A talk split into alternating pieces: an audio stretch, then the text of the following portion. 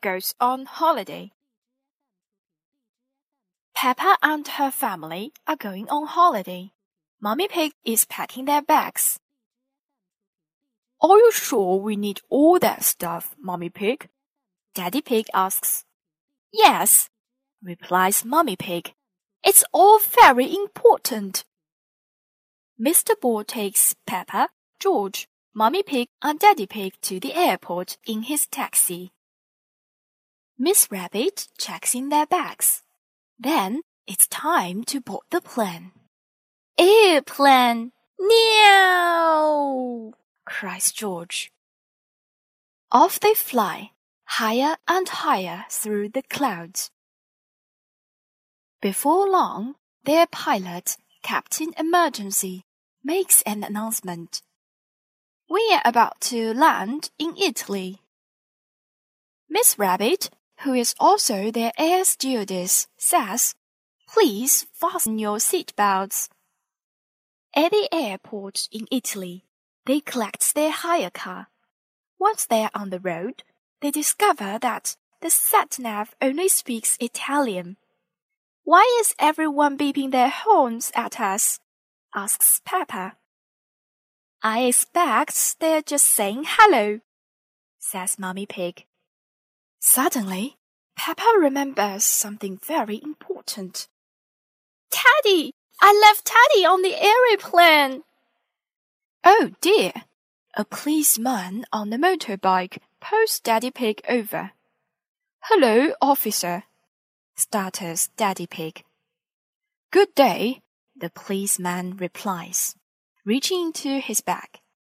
I am returning this young bear. Teddy! Cries Peppa. The next day, Mummy Pig suggests they do some sightseeing. Their new friend, Gabriella Goat shows them her pretty village. Mummy Pig buys a lot of things to take home. They are going to need another suitcase. Gabriella's uncle shows Peppa and George how pizza is made. A little bit of tomato, a little bit of cheese, says Uncle Goat. Into the oven and into my tummy, says Peppa. I like pizza. What a lovely, relaxing holiday, sounds Mummy Pig, as Daddy Pig drives back to the holiday house. Oh dear, Daddy Pig has been pulled over again. Mr. Pig, says the policeman, reaching into his bag. Your Teddy. Teddy! cries Peppa. After a few days, it is time for Peppa and her family to go home. Bye bye, they called to Gabriella Goat and her family. What a lovely holiday, exclaims Daddy Pig. Yes, I have never felt so relaxed, signs Mummy Pig. Oh dear, Daddy Pig has been pulled over by the policeman for a third time.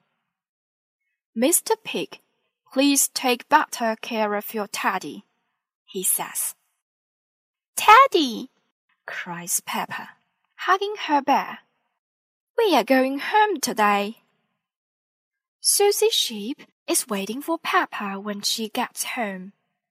It rained while you were away, Susie complains. Oh, good, cries Peppa. Holidays are nice but coming home to muddy puddles is even better.